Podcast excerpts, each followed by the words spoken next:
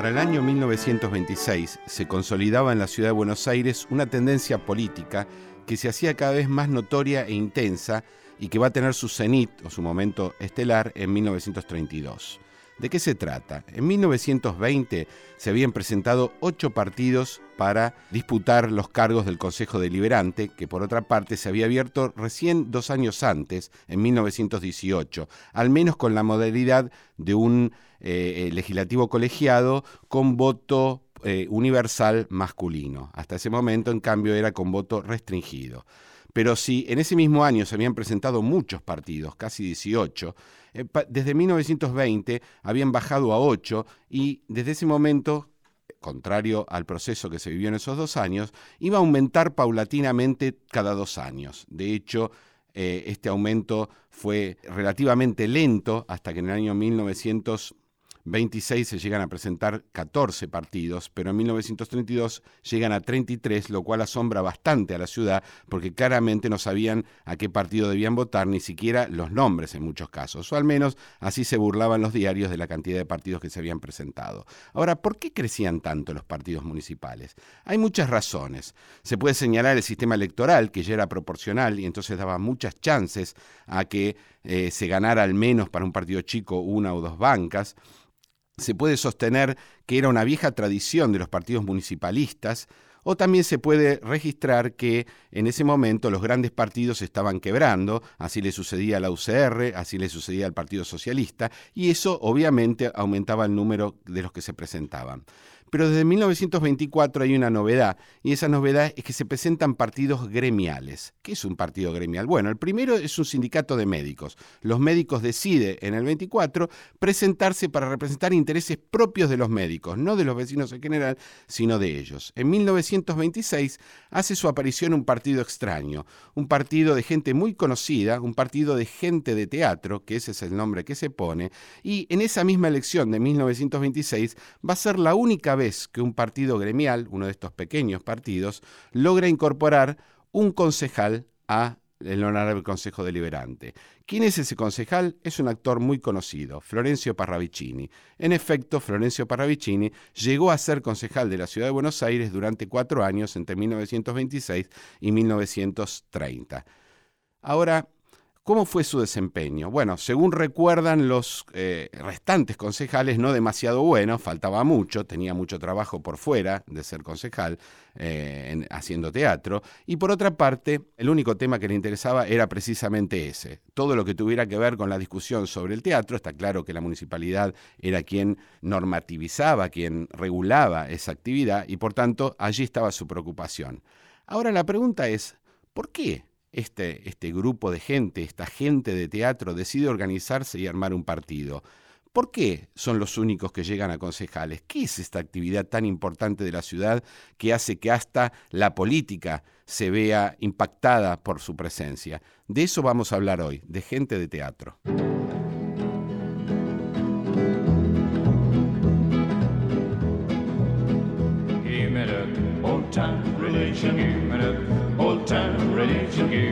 Hola a todos, bienvenidos a un nuevo programa de Pasado Imperfecto. Yo soy Sabrina Jmechet y estoy acá con Luciano de Privitelio. Hola Luciano. Hola Sabrina, buenas noches, buenas noches a todos, ¿cómo están? Muy bien, quiero agradecerles a Lucía Chediek, nuestra productora, y a Ignacio Guglielmi, que gracias a ellos siempre llevamos adelante este programa. Y también agradecerle a nuestra invitada de hoy, Carolina González Velasco. Carolina, muchísimas gracias por estar acá. Al contrario, gracias por la invitación.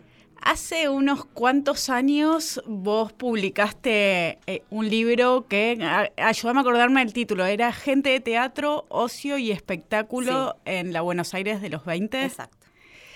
Y, es un tema que queremos que nos empieces a contar. Vos estudiaste eh, al mundo del teatro, pero también al ocio un poco más en general. Y ahí surge la primera pregunta que tengo para hacerte, que es, ¿Cómo, ¿Cómo, es el estudio del ocio y del tiempo libre y qué es lo que uno puede aprender de la sociedad a partir de mirar cómo los ciudadanos pasan su tiempo libre, cómo disfrutan de eso?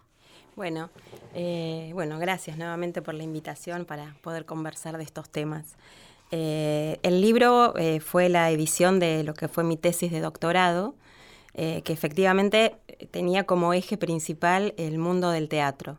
Pero justamente a lo largo de la investigación lo que, lo que iba quedando claro es que lo que yo estaba mirando era algo más que el teatro, ¿no? y pese a, este, algunas resistencias, sobre todo de los que estudiaban específicamente el teatro, cuando alguna vez dije que para mí el teatro era una excusa para estudiar la sociedad, causó un poco de escosor eso, pero la verdad es que era eso, digamos, ¿no? Eh, a mí me parece que a través del teatro era realmente un prisma para mirar eh, cosas de la sociedad y en ese sentido la tesis y después el libro intentaba hacer un estudio eh, de historia social y de una historia social por ahí entrando por un lado eh, distinto, ¿no? que era justamente la cuestión del tiempo libre. En general, los trabajos más clásicos de historia social podrían referirse siempre al mundo de los trabajadores. Eh, y esto justamente tenía que ver con mirar el tiempo no disciplinado, digamos, sino el tiempo que está por fuera de lo disciplinado. Y eso, bueno, primero que era como, como mirar a la sociedad de una manera más completa, eh, y por otro sí, era meterse en un mundo de fuentes totalmente distintas, digamos, ¿no? Eh, fuentes muy, muy, eh, muy que venían de otros mundos y había que repreguntarles en términos de historia social este, o historia cultural. Para mí siempre fue un desafío muy, muy interesante pensar eso, no solo cómo se define el tiempo libre, cómo se define el ocio, qué, hace la gente con eso, eh, y la verdad es que también mi pregunta de siempre es cómo se divierte la gente, ¿no? ¿Qué, significa la diversión y el esparcimiento en cada uno de los momentos? Que me parece que es eh, una pregunta histórica también. Sí, y, qué, cosas de la sociedad ves a través de eso, ¿no? Porque es una línea de investigación relativamente nueva y bastante eh, creativa, digamos, ¿no? En el sentido de que no, no, es, no son los temas clásicos de, de los historiadores. ¿Qué, ¿Qué aspectos de la sociedad ves ahí? no sé si veo la sociedad, pero supongo que ah, son algunos espacios de esa sociedad o algunas, eh, bueno, esos aspectos, ¿no?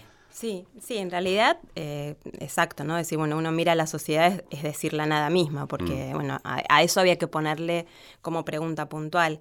Y ahí, en realidad, al revés, ¿no? Me, había apoyado mucho justamente en, en, otros estudios de historia social que habían mirado otras cosas y que eso también era lo que me daba la pregunta para preguntar sobre la sociedad al teatro, digamos, ¿no? Eh, no sé, yo a través de las cuestiones del teatro pude preguntarme también qué pasaba en ese mundo del teatro en relación a las representaciones de la ciudad, de la modernidad, de las relaciones este, entre las personas. Eh, bueno, ahí se habilitó como todo un mundo que, podía ser eh, interesante para seguir buceando también, ¿no? ¿Y por qué te interesó situarlo específicamente en la década del 20? ¿Cuándo empieza a aparecer? Buenos Aires, Y en Buenos Aires. ¿Cuándo empieza a aparecer este hábito de ir al teatro y qué características puntuales tienen los 20 como para mirarlos con atención? Bueno, las dos preguntas de tiempo y espacio finalmente tuvieron que ver con un recorte de, que sea una tesis posible, un estudio posible eh, y sincero, digamos. ¿no? Me acuerdo cuando empecé a, trabajar la, posibilidad de editar el libro, eh, la sugerencia de la editorial era el teatro en la Argentina. No, no, esto no es en la Argentina, esto es Buenos Aires, no, no pongas nacional porque es otro tema. Yo no fui a, no fui a Rosario, no fui a Bahía Blanca, eh, no fui a Córdoba, lugares donde sé que ha habido movimientos de teatro. Entonces, acotar a la ciudad de Buenos Aires bueno, primero porque uno estaba acá eh, y las fuentes estaban accesibles acá. Y bueno, porque a pesar de todo, el lugar, a pesar de todo, digo, el lugar donde el, este teatro que yo estudio, este teatro popular, tuvo su, su lugar, digamos, de, de, mayor desarrollo fue en la ciudad de Buenos Aires. Eh, por otro lado, con respecto a la, a la periodización, eh, la verdad es que em, el teatro arrancó mucho antes, digamos, ¿no? Como fenómeno popular, como espectáculo, desde fines del siglo XIX, principios del siglo XX. ¿Hay, algo que se llama el circo criollo? ¿Tiene algo que ver con el, con el teatro? Hay, hay una línea ahí que se puede establecer. Yo no sé si lo establecería directamente en, cadenas de sucesión, sino más bien de superposición. Eh, y superposiciones que dan cuenta como digamos, yo diría como de cierto agotamiento de ciertas formas del espectáculo que se van renovando en otras. ¿Qué era este circo criollo? Y el circo criollo era el, espectáculo más tradicional justamente de, las fines del siglo XIX. Em, donde bueno, donde, donde, había espectáculos circenses, valga la redundancia, que podían incluir desde malabares hasta jinetes, hasta música, hasta este, algún tipo de, pequeña obra de teatro y demás.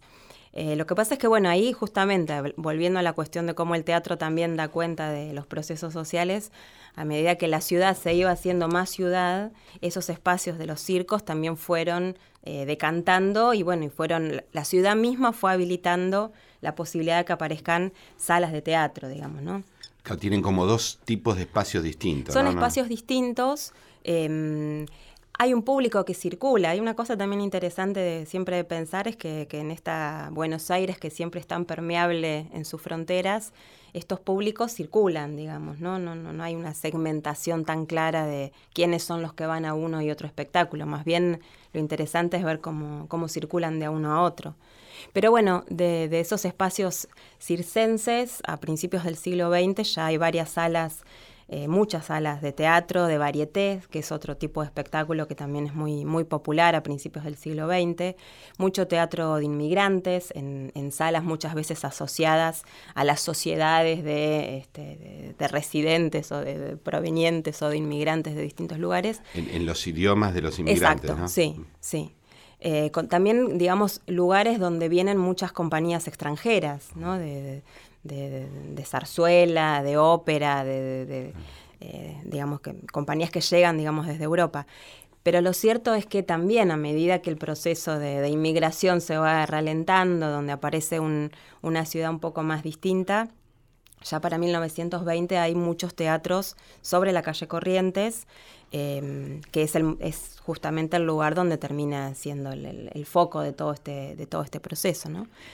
En el centro aparecen esos teatros. Claro, en el centro que no es el centro de la ciudad, digamos, ¿no? Sino que terminan siendo simbólicamente el centro de la ciudad por la condensación de, de actividades, funciones este, y representaciones que todo eso conlleva, digamos, ¿no? No es el centro geográfico. No es el centro geográfico, exactamente. Pero me parece que es interesante poner en, eh, de relevancia sí, eso, que, el, que el centro se construye. Que, el centro se construye, exactamente. Y se construye, en este caso, eh, justamente con la emergencia de una cantidad de salas de teatro, de cine, de bares, de confiterías, de... una mayor presencia de oferta en diferentes rubros que lo hacen el lugar al que se sale. Exacto. Que, configura como esa relación de centros-barrios eh, que no tiene nada que ver con la geografía, digamos, de la ciudad, ¿no? Claro, lo, que vos estás diciendo, porque el proceso que vos trabajás es paralelo al proceso de crecimiento y de conformación de la propia ciudad. Vos lo que decís es que el teatro ayuda, es, o es uno de los elementos que ayuda a configurar nuestra manera de entender esa ciudad. Exactamente. el centro de los barrios son... ¿Y no hay teatros en los barrios? Hay un montón de teatros también en los ah. barrios, y eso también es interesante, porque uno finalmente pareciera que le queda la referencia eh, de que los teatros están solamente en el centro. Y la verdad es que también, a medida que se construye la ciudad y se construyen los barrios, en los barrios también aparecen los teatros. Ahora, ahí también empieza esta valoración de, lo que significa el centro y lo que significan los barrios, también para los teatros, digamos. ¿Existe una idea de on y off, como ahora, de un teatro más comercial en el centro, en la Avenida Corrientes y en los barrios? Sí, no, no, no sé si con esa idea del, del on y el off. Eh, pero sí de la calidad de las compañías. O sea, las mejores compañías están en el centro. Y es más, diría, cuando las compañías empiezan a, tener menos éxito, pasan las funciones a los barrios, digamos, ¿no? Eh, Ahora, los teatros de los barrios también definen los centros de los barrios. ¿eh? Exactamente. me acuerdo que en algún momento, y eso es bastante interesante, porque en los dos sentidos ayudan a configurar una manera de entender la ciudad. Exacto, eh. sí, sí, sí. en los barrios eh, se reproducen esas mismas lógicas, digamos, ¿no? De, bueno, de alrededor de una plaza, de las instituciones barriales, de, bueno, del teatro, del cine. Eh, ¿Y pudiste recrear un poco quiénes son los que van al teatro? ¿El quiénes van al eh, teatro? es, siempre, es siempre un tema difícil. ¿Quiénes son los lectores? ¿Quiénes son...? Bueno, es una pregunta súper interesante y, mm, estuve muy acomplejada durante muchos años buscando quién era el público. Este, hasta que algunos colegas, incluso aquí presentes, me dijeron, ¿vos qué querés decir cuando decís quiénes van al teatro? Este, porque bueno, porque el público es una definición, ¿no? Es un modo de decir que hay un conjunto de gente que va, pero esa gente es además otras cosas, además de público. son ciudadanos, pueden ser inmigrantes, son mujeres, varones, ¿no? definirlos como público es englobarlos en un tipo de categoría para dar cuenta de esa práctica que están haciendo. Ahora, es, eso en, términos generales. Ahora, si uno cruza esa definición general con los números concretamente de la cantidad de entradas que se vendían, uno no puede dejar de decir que al teatro iban todos, porque en, los millones de entradas vendidas sobre este, los, dos millones y pico de habitantes que tiene la ciudad de Buenos Aires en los años 20 y un promedio de 6 o 7 millones de entradas que se venden en los teatros, bueno. Es altísimo. 6 o 7 millones por año. Sí. Ah, es un descontrol. Es un descontrol. impresionante. Es un descontrol. Eh, pero por eso digo, si uno cruza como una definición general con eh, la cantidad de gente que se mueve como público alrededor del teatro. No se puede hacer un recorte ni por clases sociales, ni más hombres, mujeres. Yo lo que traté de armar, como, pero solo como ejercicio para dar cuenta de esas diversidades, ¿no? Es justamente tratar de pensar a través de marcas de los teatros o de las obras de teatro, bueno, qué criterios podían funcionar, digamos, ¿no? Por ejemplo, yo encontraba que había algunas obras que se presentaban como familiares, ¿no? Para, para toda la familia. Y otras que no, decían, bueno, prohibida para señoritas. Bueno, había, ahí había una discriminación, digamos, ¿no? Algunas eran para la familia, eh, otras eran, entiendo, para los varones. Podría suponerse también alguna discriminación en términos de poder adquisitivo. Hay obras que eran baratas en la entrada era barata y otra que eran más cara. Eso no quita que alguien de menos recursos pueda hacer un ahorro e ir a una función eh, más cara, ¿no? O al revés. Eh. pero bueno, eran, eran como algunas marcas que a mí me permitían entender eh, esos criterios de diversidad al interior de ese público. Y decías recién dos millones de ciudadanos en Buenos Aires y 6, 7 millones al año de espectadores en el teatro. Había muchísimas más salas que ahora, era... Bueno, ahora entiendo que, hay muchísimas. Era una, era una ciudad muchísimo más chica. Era una ciudad... Eh, bueno, tenemos tres millones ahora. Bueno. Claro. Eh, tiene las dimensiones actuales, está creciendo, no, no. Entiendo ah, que, que el plano de Buenos Aires más o menos eh, sí, los límites de la ciudad. Y la población era un tercio más que ahora. Menos. Ah, eh, un tercio menos. Un tercio menos que ahora. Claro. Entiendo. Em, bueno, a, mí lo, que me parece ahí es que hay como, digamos, en comparación, no, sé cuáles serían exactamente los criterios para comparar en términos de cantidad. Me parece que es un movimiento muy, muy distinto. Ahora hay mucho teatro en Buenos Aires y mucho del on, del off, del off, del off, del off, digamos, ¿no? Hay como radios. Pasa que ahora me, da la impresión, ¿no? Eso eventualmente vamos a hablar un poquito de con qué otras actividades de tiempo libre compite, ¿no? Hoy me temo que cualquier actividad de tiempo libre compite con demasiadas otras actividades e incluso con los celulares que tenemos aquí, ¿no? Sí, eh, totalmente. Televisión, ahí. La, oferta es eh, interminable. me da la impresión que en ese momento no. No, exacto. Yo creo que ahora hay como. El tiempo libre habría que recontra repensarlo, ¿no? ¿Cuáles son los márgenes de tiempo libre? Porque incluso estas mismas actividades de... El tiempo libre no está tan pautado en términos de la diferencia con el horario de trabajo, en la medida en que las condiciones laborales también han eh, cambiado mucho, digamos, ¿no? Eh, en los años 20 el teatro era la principal atracción junto con el cine. Que el cine de los años 20... cómo interactúa con lo que es una novedad, ¿no? Porque en los años 20 es un poquito anterior, pero en los años 20 explota, ¿no? Y aparece el cine norteamericano. Sí, la verdad que el, tema del cine en los años 20... Eh, bueno, uno cuando hace un libro obviamente dice, eh, bueno, el teatro era lo más importante, pero la verdad es que el cine era. Yo lo dije bajito, para, bueno, que el teatro no quede, pero el cine vendía otros tantos millones de entradas. Eh, que era un cine distinto, ¿no? Y ahí también me parece que hay mucho para, para investigar, ¿no? No, ¿no? no, conozco mucha gente que esté haciendo cine en los 20 específicamente, ¿no? Porque eh, en general la cuestión de la historia del cine se empieza a, ponerle más énfasis a partir del 30, del cine sonoro, la, industria nacional del cine y demás. Pero en los 20 el movimiento de los cines es impresionante, con, todas justamente películas eh, que vienen de, Hollywood, básicamente. Muchas, muchas películas este, mudas eh, que implican también una renovación constante de las carteleras, muchas pequeñas salas que tienen las máquinas para, para las proyecciones, digamos. Em, me parece que esos son como los dos principales circuitos del entretenimiento, además con entradas muy accesibles también. El cine es más barato que el teatro. El cine ¿no? es más barato que el teatro. Claro. Exacto. Y todavía predomina mucho el cine norteamericano por, por la cuestión de no hay problemas de idioma. No. No haber sonido. No, no, y además también, visto desde la historia del cine, es en los años 20 donde Hollywood también se impone Claro. a, a las otras cinematografías francesas y demás, digamos, ¿no? Digamos, en los 20 Hollywood ya es industria, ya tiene claro cuáles son las condiciones del mercado, este, y bueno, y llega a, a Buenos Aires con contactos con, con exhibidores, distribuidoras, digamos, toda la, la cadena industrial que implica que las películas circulen por la ciudad, digamos, ¿no? Y hay muchos cines justamente en los barrios también, que es como la otra cosa este, interesante. Y, bueno, mucha convivencia, ¿no? De salas que son de cine-teatro, Claro. ¿no? Que, que Se usan para cosa ambas cosas. Exacto. ¿Y cómo se enteraba el público de las obras, de los estrenos? ¿Había críticas como actualmente? Sí, es- esa ¿Salían en, el diario, en los diarios comerciales o había también prensa Muchísima específica? prensa. Esa fue una de las cosas que a mí me decidió también a, a quedarme en los 20 como, como época para mirar el teatro. Porque justamente eh, lo, lo que fui encontrando fue una inmensa cantidad de publicaciones eh, dedicadas específicamente a la actualidad teatral y además publicaciones que se dedicaban a eh, editar los libretos de las obras de teatro. Wow, qué Una bueno. cosa eh, interesante, porque da cuenta no solo de que a la gente le interesaba ver la obra, sino que también se compraba. O sea, todas estas revistas eh, son emprendimientos editoriales comerciales. Entonces hay como una lógica. Si existían es porque vendían. Alguien lo compra eh, porque solamente de esa manera logran subsistir.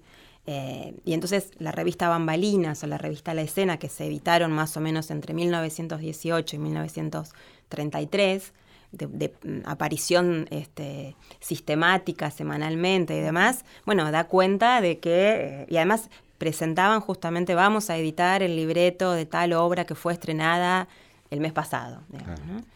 Eh, y después, bueno, otras revistas que justamente daban cuenta de la actividad teatral, pero además de eso, eh, si uno mira la, la prensa de la época, hay muchísimo, muchísimo espacio físico en los diarios dedicado a comentar la actividad teatral, sea de los estrenos, las críticas o la vida este, teatral.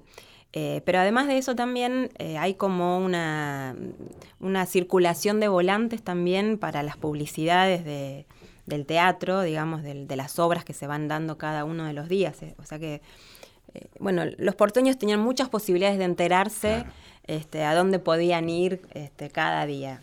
Pero en una época que había muchas revistas porque la otra gran actividad de ocio era leer, claramente. Exacto. ¿no? No, acceder a las ficciones o a información a través de la lectura. Un momento que había revistas de todo, ¿no? Revistas de todo y bueno, y una prensa periódica también muy activa Muy y muy, activa. muy involucrada con el cotidiano de, de la, de la ciudad y de la sociedad también. Ahora, en esos años, además de, bueno, eh, estas no- grandes novedades, ¿no? El cine es una sin duda, está la radio también. Eh, Sí. ¿Tiene alguna relación este movimiento del teatro con la radio? ¿Hay radioteatros? Esto En, es... en los 20 todavía no. En los 20 todavía la radio no, no es un emergente, diría, ¿no? De- podem- Podemos pensarlo, pero Ah. eh, en los 20 todavía no es un emergente tan claro de la industria cultural. Todavía en los 20 la radio es algo mm, más raro, digamos, ¿no? Más de exploración. En los 30 sí, en los 30 estalla. eh, y es más, hay como una cantidad de cruces eh, muy interesantes, digamos, ¿no? De, entre el teatro y la radio. Digamos, compañías que dejan de actuar y pasan a hacer radioteatros, eh, autores que dejan de escribir obras de teatro y pasan a escribir radioteatros, eh, incluso competencias, digamos, ¿no? Porque eh, hay una, una discusión, por ejemplo, en la sociedad de empresarios en los años 30, eh, digamos, ahí en la sociedad de empresarios estaban los dueños de, los, de las salas de teatro, ¿no? Entonces hay como toda una disputa, eh, decir, bueno, si las obras tienen que representarse en las salas de teatro, si las obras se van a representar en la radio, bueno, hay que hacer otro tipo de contratos, porque no, no, no funciona, digamos, de, de la misma manera, digamos, ¿no? ¿Y estos empresarios eran los mismos? Los En que- algunos casos sí y en otros no. El, el mundo de la radio en los años 30 es, es un espacio de, de- de desarrollo empresarial también, digamos, ¿no? Much- Muchas veces son dueños de medios, ¿no? Son- exacto, sí, medios sí, grandes, vienen de, de- de- bueno, de la prensa, tenía, claro, tenía, todos claro, tenían su propia radio. ¿no? claro. Algunos empresarios de- del teatro eh, incursionaron, digamos, en, en- en la radio. Pero eh, bueno, la mayor parte de los empresarios del teatro estaban más vinculados al, costado del cine, no tanto del... Claro, porque en los 30 ahora hablamos un poco, ¿no? Pero hay como un cambio importante con la cuestión del cine. sí, yo diría de la dinámica del espectáculo, ¿no? el, cine sonoro y el cine producido en Argentina cambia mucho la lógica para, para el teatro, digamos. Y ahí Tenemos que hacer una breve pausa. Estamos con Carolina González Velasco hablando sobre el teatro en Buenos Aires en los 20 y seguimos ahora con más Pasado Imperfecto. Estás en Pasado Imperfecto. Seguimos en Pasado Imperfecto por Nacional.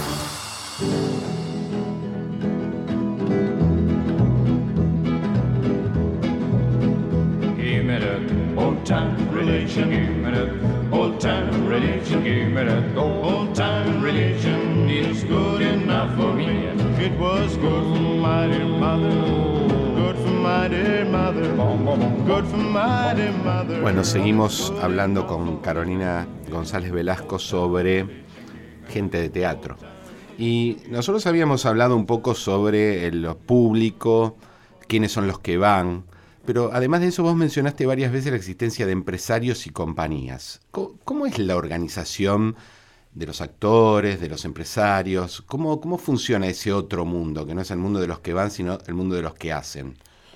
Eh, bueno, e, ese fue como todo un mundo que, logré, eh, digamos, con con el que trabajé mucho tiempo durante la investigación y que fue también como una diferencia, eh, digamos, con, con, lo que eran las historias más clásicas del teatro. Eh, porque en general las historias del teatro estaban contadas a partir de personajes, ¿no? con nombre y apellido. De grandes actores. De grandes actores o de grandes autores. Eh, y bueno, y, por estas cosas del destino, en algún momento me topé con una información acerca de que había habido un partido político de artistas y a partir de eso encontré que además había habido una huelga de artistas y demás. Y bueno, creo que con, esas cosas fue con, con el puntapié con el que me di cuenta que lo que tenía que hacer yo era un trabajo de historia social. Entonces, en vez de buscar nombres y apellido, tenía que buscar actores, eh, actores sociales, digamos, ¿no? Eh, y eso me permitió, fue como así como, mm, digamos, como decantar, como decantar la mirada sobre lo que estaba haciendo, fue como ordenar ¿no? ese mundo. ¿Y quiénes eran estos empresarios? Eh, bueno, la lógica era más o menos esa. el, punto también fue entender que este mundo del teatro se manejaba con una lógica comercial y que entonces había empresarios, y entonces si había empresarios iba a haber trabajadores. Eso fue como, como una decisión que, que ordenó mucho. Em, eh, y bueno, y además estaba también la posibilidad de pensar esa, esa cuestión de los empresarios y los, y los trabajadores, eh, porque había organizaciones gremiales que además tenían este, fuentes, entonces yo las podía como, como visualizar, ¿no? Había trabajadores que eran eh, actores y había trabajadores que eran autores. y bueno, y había empresarios que también tuvieron su sociedad de empresarios. Y eh, estaban los trabajadores del mundo del teatro estaban agremiados por eh, su ocupación. Exacto. Y eso fue es una discusión súper interesante porque además ocurre en 1919, 1920. Eh, bueno, la, discusión es si eran trabajadores o eran artistas, ¿no?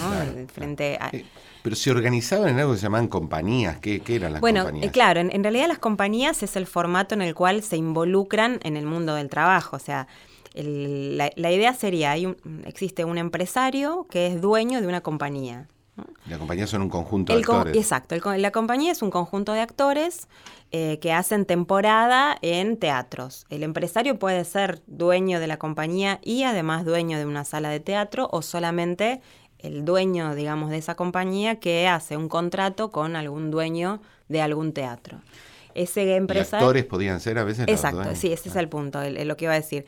En algunos casos, esos dueños de compañía eran además el actor principal, digamos, el cabeza de compañía. Eh, que además también podía ser el dueño del teatro, digamos, ¿no? Había como su, podía Florencio Parravicini era, era, todo eso, puede eh, ser. Florencio Parravicini era todo eso y más, porque ah. además solía ser el autor de las obras de ah, teatro. Además escribía las obras. claro, que él mismo, que él mismo hacía. Eh, son, la verdad que los empresarios del teatro de los años 20 son, son personajes interesantes de, seguirle la pista, ¿no? Em, porque bueno, porque están en este, en, este mitad de camino entre estar viviendo realmente de lo que la compañía pueda producir y eso depende de las entradas que se venden. Eh, bueno, con grandes apuestas, digamos, ¿no? De, bueno, de montar una compañía, montar una obra, alquilar un teatro y bueno, y todo dependía si, si, si resultaba o no. Más de una el riesgo era exclusivo de ellos. Sí. No, no había, había alguna clase de aporte por parte del municipio que entiendo que es quien regulaba eso, nada. No, es una cosa interesante que, por lo menos hasta donde yo llegué, nunca la logré ubicar. Em, no, hay algo de fomento. no, para este para este teatro comercial no, más bien lo contrario.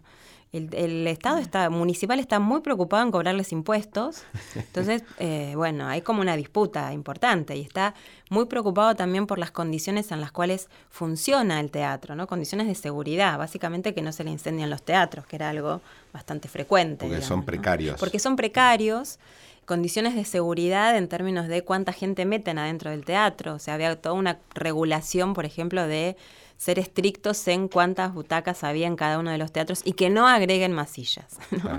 Por una cuestión impositiva, porque el, Estado cobraba sobre la cantidad de entradas vendidas, entonces, y las entradas vendidas se contabilizaban por la cantidad de butacas. Si ponían más sillas, eso se perdía. Se perdía. Pero además por la cantidad de gente que ingresaba. Pero no hay ningún tipo de fomento directo del Estado a este tipo de teatro. Porque este, este tipo de teatro, después vamos a hablar un poquito del tipo de teatro, es, no es visto como una expresión cultural aceptable. Em, sí, digamos que sí.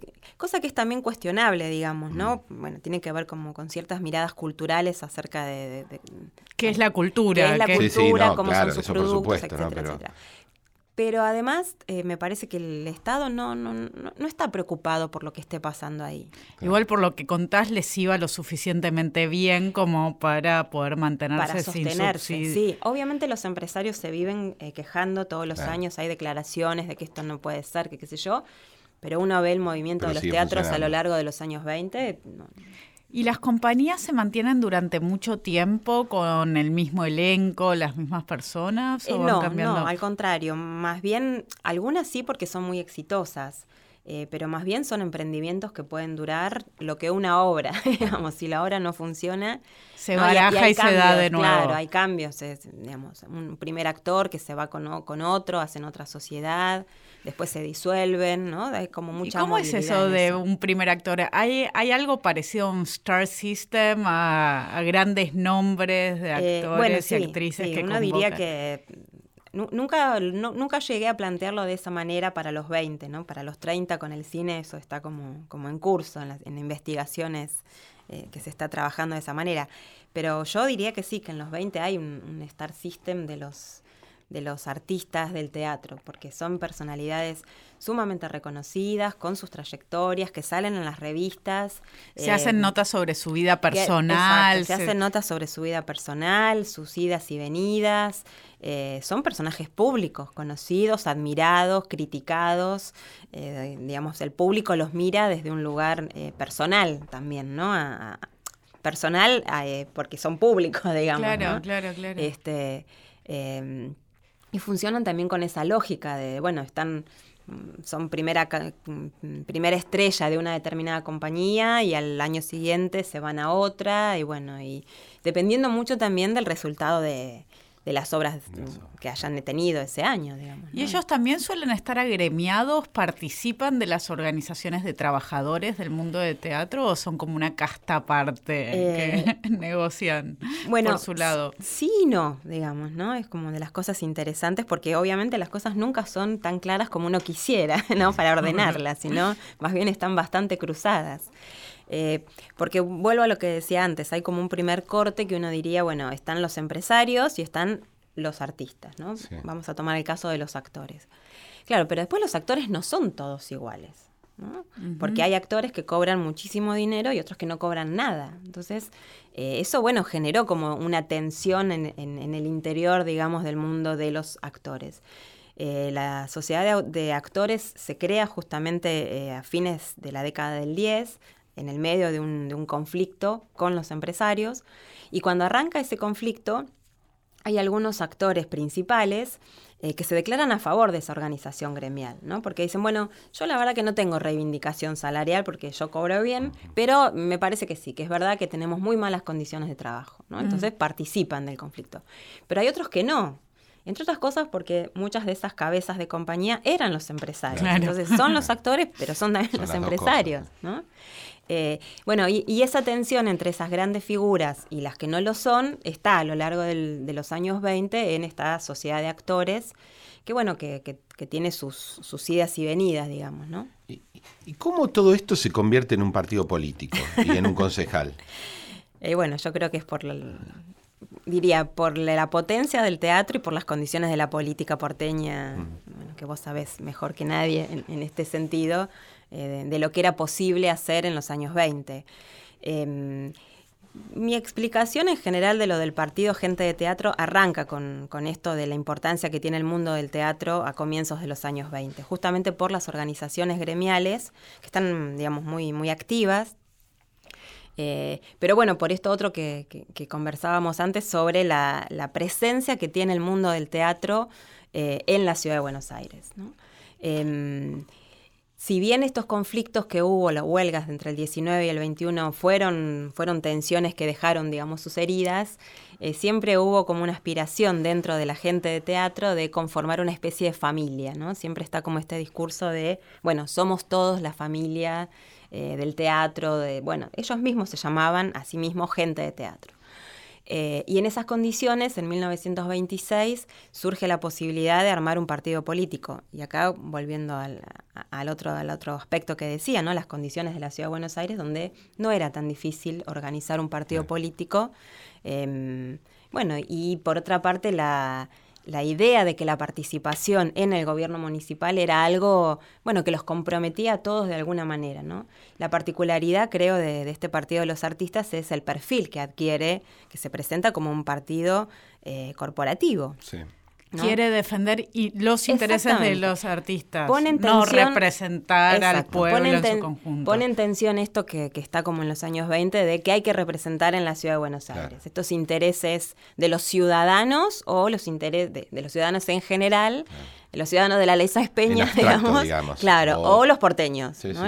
bueno, y la idea de gente de teatro es que no, que hay que representar a los intereses que hacen al cotidiano de la ciudad. Y en ese sentido, bueno, dado que el mundo del teatro es un mundo tan importante, tienen que tener un interés particular representado en la instancia eh, del Consejo Deliberante. Ustedes mencionaron a Florencio Parravicini hace un ratito. ¿Quién fue? Bueno, Florencio Parravicini fue uno de los, este, de los principales actores, autores eh, y empresarios de los años 20, Un personaje sumamente interesante, eh, con una vida además este, de, teatro, de película, con mucha aventura. Eh, y bueno, fue quien encabezó la lista de en 1926. Eh, él llega a ser concejal, pero no es muy bien recordado por el resto de los concejales. ¿Cuál es, eh, entre otras cosas porque no iba mucho, porque tenía que trabajar, como bien lo dijiste, es un negocio complicado el del teatro, ¿no? Te va mal una temporada y puedes tener problemas. Pero mi pregunta es que ellos se presentan porque efectivamente es un momento en que hay muchos partidos gremiales, es así, eh, de todos modos son el único exitoso, es el único partido gremial que pone un concejal, lo cual puede ser leído, bueno, es la es Parravicini, ¿no? Entonces es una persona conocida, como dijiste vos. Ahora, ¿cuáles son sus reclamos? ¿Qué es lo que buscan del municipio? ¿Qué quieren que el municipio haga por ellos? En realidad, es la, declaración es, en primer lugar, defender los intereses del mundo del teatro. Entonces piden, eh, bueno, obviamente bajar los impuestos, ah. que se promueva teatro en los barrios, eh, que se haya más este, no eran becas, pero digamos algún tipo de, promoción económica también para que se desarrollen vocaciones artísticas. Em, no era mucho más que eso, ¿no? No era una plataforma, digamos, demasiado este, ambiciosa, pero todos los puntos tenían que ver básicamente con mejorar las condiciones del teatro. Ahora, ¿qué, qué tipo de teatro es este que hace que no lo miren bien? Mm. ¿Por qué no lo ven bien? ¿Por qué hay un teatro importante al que eventualmente se lo el, municipio, las instancias estatales lo ayudan y otro que no? Mm. ¿Qué, es esto? Eh, Bueno, primero para describirlo más, diríamos, objetivamente, eh, este teatro de la calle Corrientes que vende 6, 7 millones de entradas, es un teatro por secciones, es decir, eh, es un teatro que funciona con, con, obras que en algunos casos duran 40 minutos y a la hora hay otra obra y a la hora hay otra obra. Como el cine de antes, en Como el cine, exacto, sí, en continuado desde las 6 de la tarde hasta las 12 de la ah. noche. ¿Uno compraba una entrada y se podía quedar? Depende, sí. Podías comprar para toda la tira o solamente para una función. Eso justamente es lo que hace que se vendan 6 o 7 millones de entradas, claro. porque se cuentan las, que se venden para cada una Tal vez en una noche viste las funciones, claro. Sería raro que alguien se quede cuatro horas en el teatro, y esto volvemos a la cuestión del tiempo libre y demás. Este teatro es ese teatro al que va alguien que puede salir de trabajar, se acerca a la calle Corrientes, compra una entrada, eh, de, después un, peso y después se vuelve a la, casa, digamos, ¿no? no necesita invertir demasiado tiempo. Entonces es un teatro muy, muy corto en sí, es un teatro muy variado. Em, hay, hay, de todo en términos de géneros, ¿no? ¿Cuáles este, son los temas? Bueno, y después están los temas, ¿no? Los géneros, digo, por un lado, en el sentido de que puede haber eh, comedias, o hay algunas que son más drama, hay algunas que son, digamos, obritas de teatro, ¿no? Eh, y los temas son los que quieras, hay de todo. Hay de todo. Y eso es una cosa que es fantástica también como fuente para la historia social. O sea, uno quiere ver temas de, no sé, el Estado, la salud, las relaciones de género, eh, la historia, eh, no sé, lo que quieran. Hay material para ver cómo se retrata todo eso. Todo. La ciudad entera está puesta en estas obras de teatro. ¿Qué fue lo que más te llamó la atención a vos de cómo se retratan? Eh, todo, todo. Y si pudiera me, dedicaría a cada uno de los temas que, que, me ha quedado pendiente. Voy de a uno por vez cada tanto cuando voy pudiendo. Pero, pero bueno, bueno, para, retomar la cosa de, la vida política, digamos. ¿no? Eso te iba a preguntar. Son, son obras muy atentas a la coyuntura. Exacto, sí, esa es el otro otro de los otras de las características, digamos, ¿no? Que también en algunos casos tienen que ver con la calidad, ¿no? Y poder entender por qué hay una mirada. Son obras que se escriben rápido, cortitas, muy atentas a lo que está muy pasando. Muy atentas, muy en diálogo, con esa realidad y bueno, en algunos casos no tienen demasiado talento quienes las están escribiendo, pero no es el punto, digamos, ¿no? Porque en todo caso quienes las escriben tampoco están buscando ser... Claro, no quieren ser eh, Shakespeare. No, no, no, no, es un trabajo, ¿no? Volviendo a, la, cuestión del trabajo, los autores también trabajan de autores, ¿no? Hay muchos que son eh, periodistas o que son... Este, que escriben en alguna revista y además escriben obras de teatro, porque es un medio de vida también, ¿no? Eh, y se escriben muy rápido, se escriben muy en diálogo con la coyuntura, porque eso también es el atractivo que tienen estas obras de teatro, ¿no? Es, es como, yo siempre me representaba esa imagen de alguien que sale de trabajar, le dan un volante sobre una obra de teatro, teatro que comenta, no sé... Que Irigoyen va a ganar la elección. Que Irigoyen parece que gana la elección o no, y con un chiste. Y, y, entonces, bueno, qué sé yo, es una tentación. Entonces, ir al teatro es ver una obra de teatro, pero entrar en un diálogo con, cierto registro de la política, escuchar un tango, em, un estreno de un tango, digamos.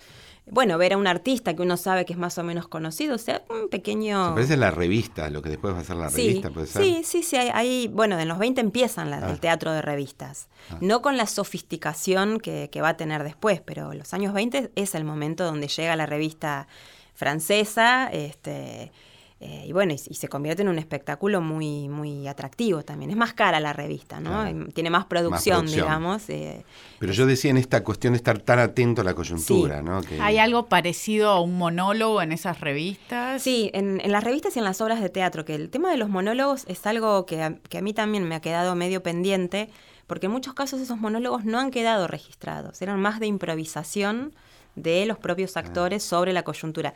Yo encontraba registros de, en las críticas, decían, bueno, tal se refirió y dijo tal y tal cosa, pero después el monólogo en sí no estaba, se digamos, se perdía.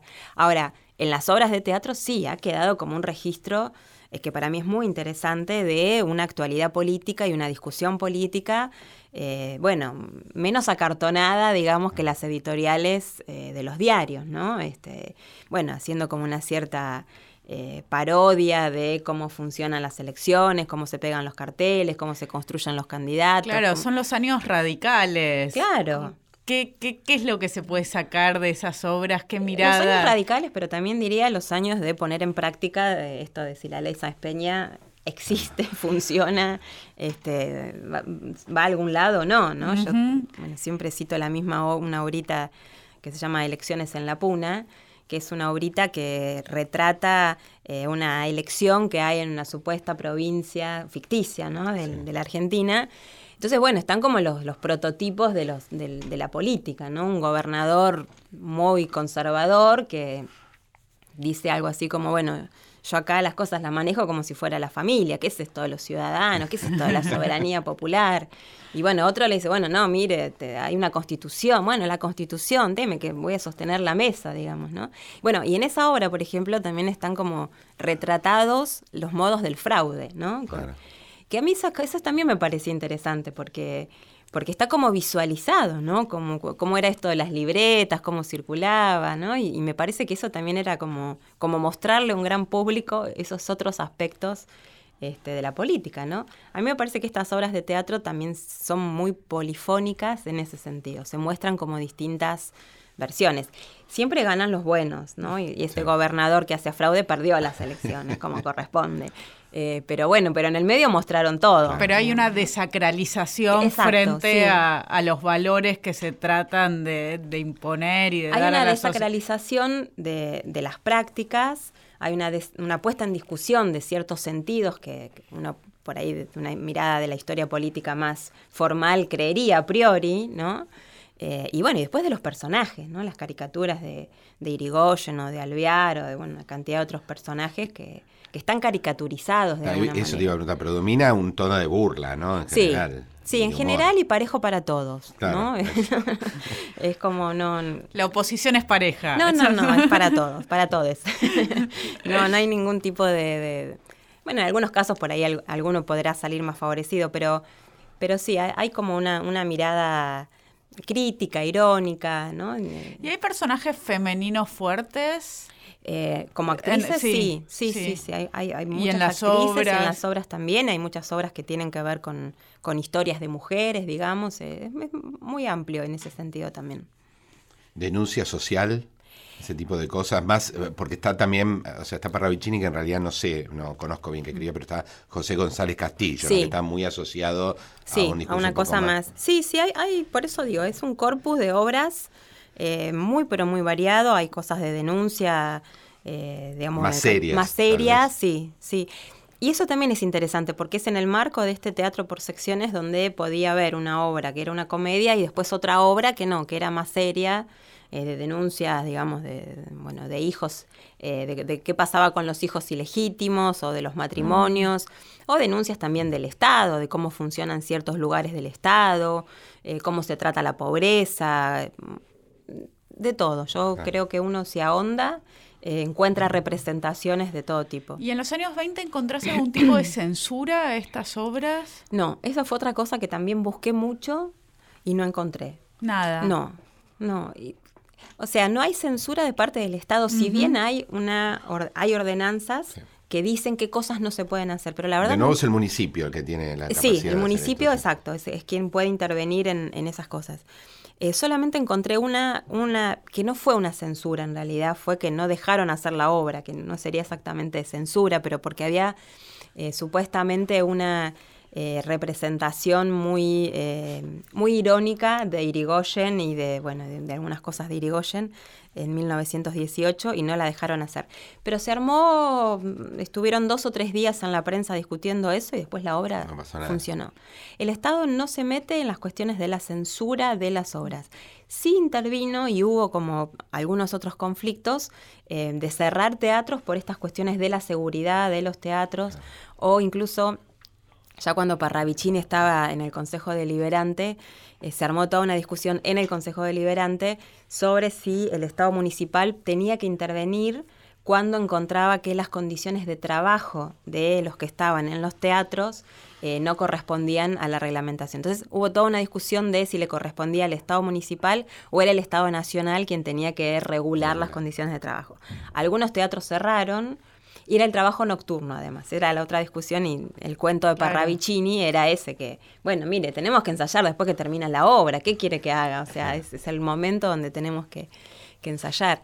Este, esos casos de cierre de teatros, digamos, ¿no? Pero no necesariamente censura. Puede ser que, eso uno habría que preguntarse también, ¿no? Si no hay como una autocensura de parte de los propios eh, autores y empresarios. O sea que Pero en principio lo que vos viste es que se mucho decían movimiento. muchas cosas. Sí, sí, sí.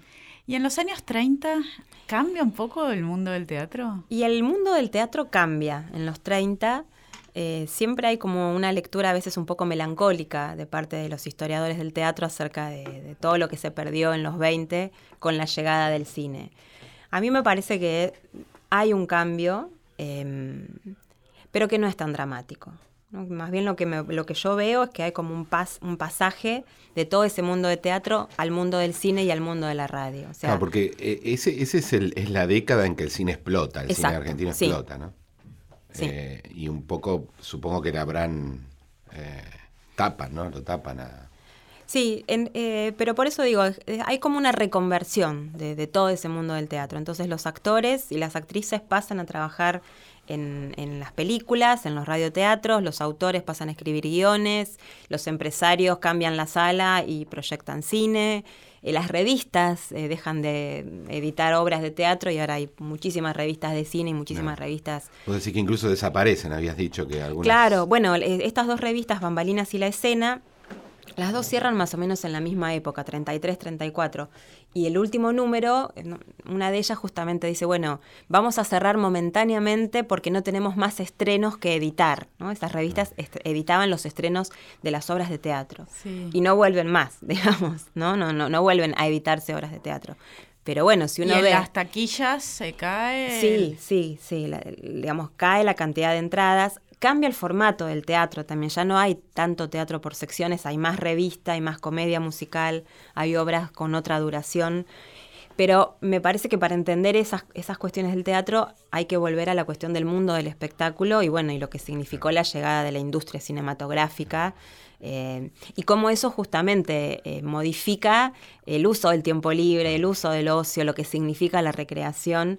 eh, porque bueno, porque, porque era una competencia muy distinta, digamos, ¿no? Y también un cambio de hábito, porque una cosa era salir del trabajo, como vos decías antes, y meterte un ratito Sí. antes de volver a tu casa, y otra cosa era salir de tu casa para irte al centro Sí, o al centro del barrio. Igual eh, en, el- en los 30 el cine todavía tiene una dinámica, no Sí, diría, sí, no, no, no diría exactamente así tan, tan accesible, digamos, como, por sec- como el teatro por secciones, pero es muy accesible. El, el cine es relativamente barato, hay cines en todos En los barrios, sí. hay desde las 2 de la tarde hasta la noche, mucha variedad de películas.